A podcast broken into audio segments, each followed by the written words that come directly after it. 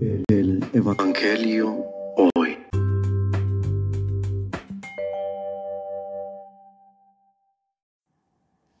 Del Santo Evangelio según San Lucas.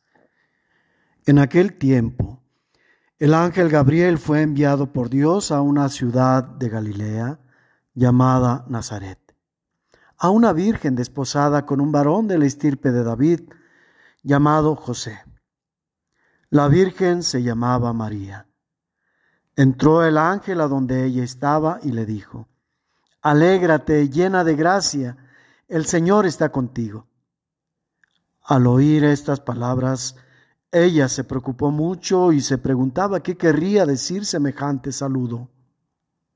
El ángel le dijo, No temas, María, porque has hallado gracia ante Dios. Vas a concebir y a dar a luz un hijo, y le pondrás por nombre Jesús. Él será grande y será llamado Hijo del Altísimo. El Señor Dios le dará el trono de David, su padre, y él reinará sobre la casa de Jacob por los siglos, y su reinado no tendrá fin. María le dijo entonces al ángel, ¿cómo podrá ser esto, puesto que yo permanezco virgen? El ángel le contestó, el Espíritu Santo descenderá sobre ti y el poder del Altísimo te cubrirá con su sombra. Por eso el Santo que va a nacer de ti será llamado Hijo de Dios.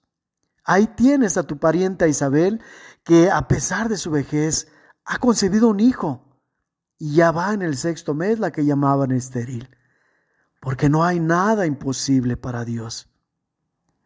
María contestó, yo soy la esclava del Señor, cúmplase en mí lo que me has dicho. Y el ángel se retiró de su presencia. Palabra del Señor.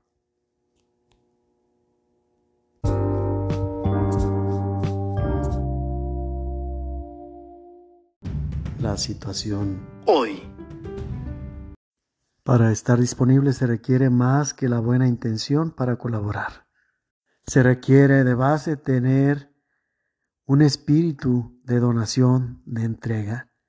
Contrario a la disposición, es el centrar todos nuestros esfuerzos en el yo, es decir, el egocentrismo. El tomar decisiones, iniciar proyectos, realizar cualquier cosa pensando como meta final el propio yo. No hay nada más contrario de este modo a la disposición que el yo es necesario que el yo desaparezca, que tenga un desapego firme de éste, pues atrayendo éste todos los esfuerzos y todo el entorno hacia sí, jamás permitirá que vayamos hacia el otro en disposición de colaboración.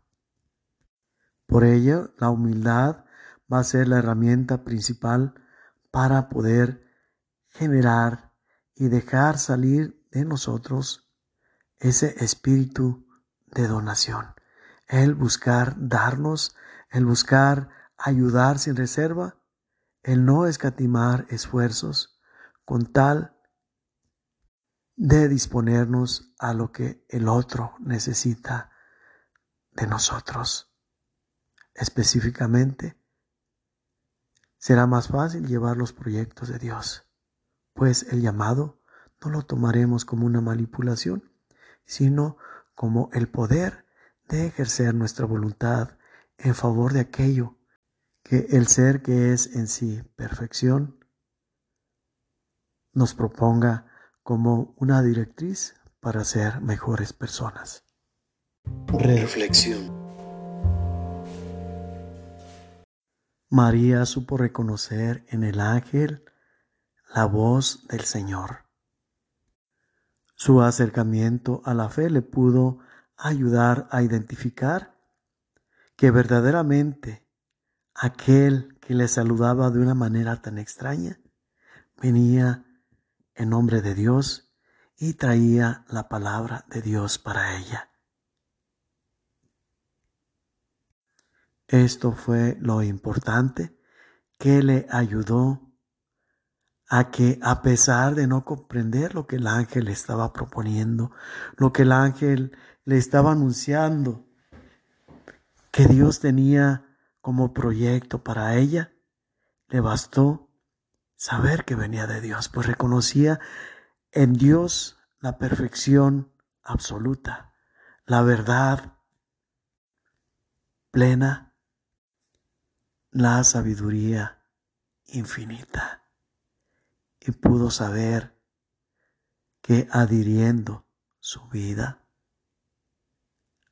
a este proyecto de Dios, ésta alcanzaría la perfección plena. Por eso, a pesar de la situación en la que estaba, dice María, no conozco varón, permanezco virgen. Eso significaba, pues, que su sociedad y su religión habría de reprobar el proyecto que ella estaba aceptando de Dios. Y lo reprobarían porque no alcanzarían a comprender la realidad que a ella le parecía tan clara.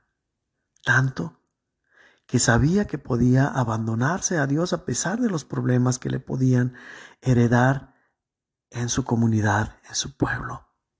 Pues sabía que más allá de los problemas, más allá de los errores que ocasionamos o que vivimos en nuestro mundo, está la perfección de Dios. Y que Dios es capaz de sacarnos del error más profundo en que podemos estar sumergidos. Si María hubiera dado más valor a la razón que a la fe, jamás podría haber correspondido a este proyecto de Dios.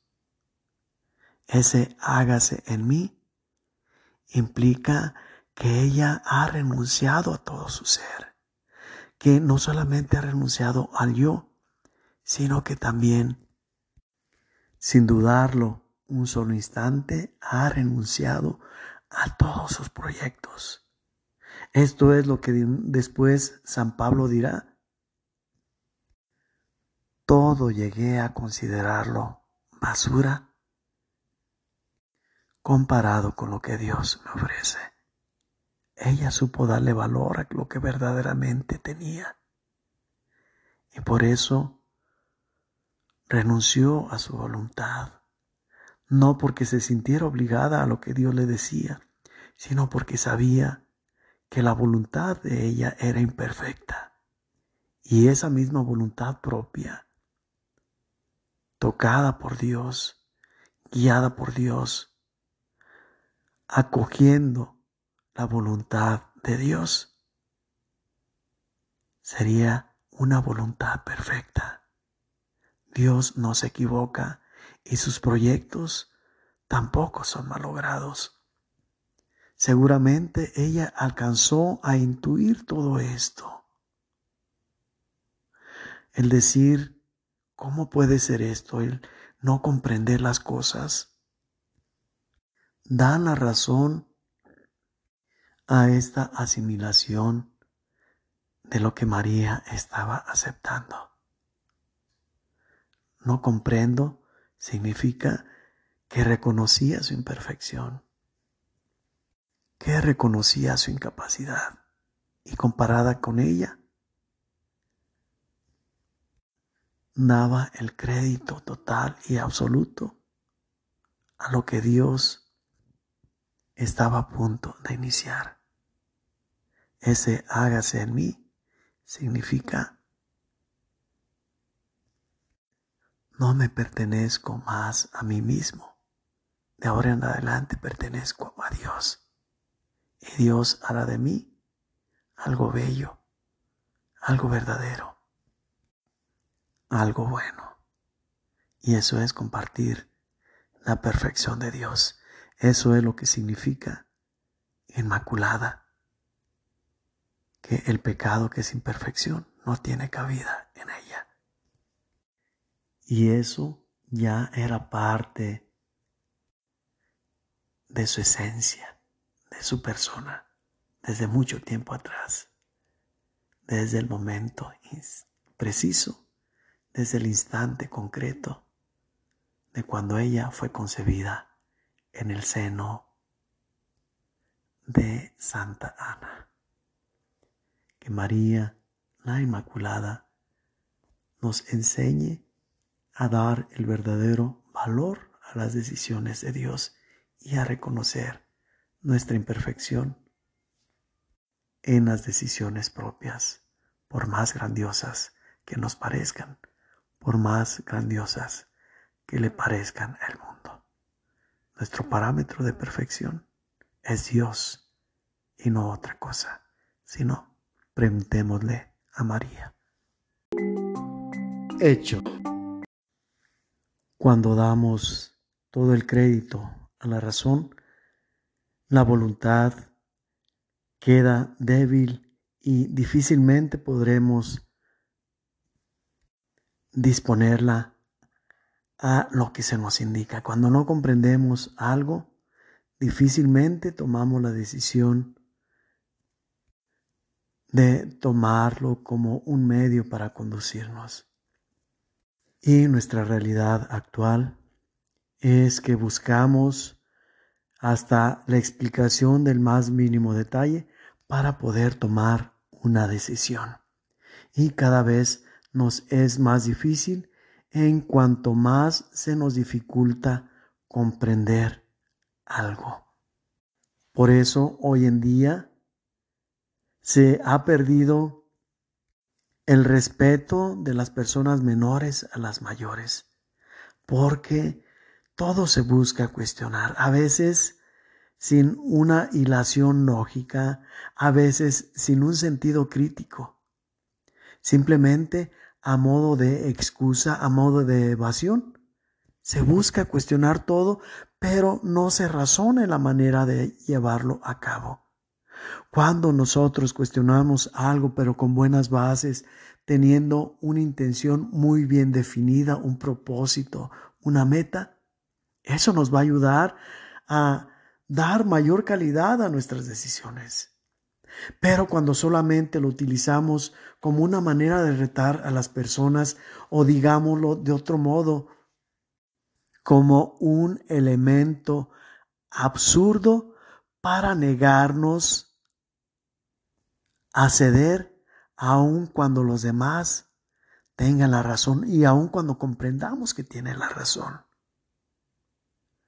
El cuidar nuestra imagen es el peor obstáculo para ello, pues no podemos soportar que alguien nos diga lo que tenemos que hacer, porque ya nos sentimos inferiores, cuando realidad, la realidad es muy diferente.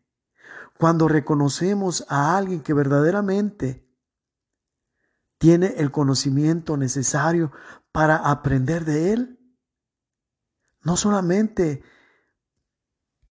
va a carecer de importancia el que nos quiera mostrar cómo se realizan las cosas, sino que nosotros vamos a propiciar que nos dé su opinión sobre cómo realizar algo. La paradoja de nuestros tiempos es que a pesar de todo esto que acabamos de razonar, cuando alguien tiene fama de ser bueno en algo, ni siquiera razonamos lo más mínimo, buscamos imitarlo porque queremos tener también nosotros una imagen importante. Y eso no es voluntad. Eso sí es verdaderamente exponernos a ser manipulados por el prototipo de persona que el mundo nos impone el día de hoy. Cuando verdaderamente reconozcamos a aquel que realmente nos puede enseñar, entonces sí, seremos capaces de que nuestra voluntad sea fortalecida por la razón, a la vez que la razón nos lleve a disponer nuestra voluntad.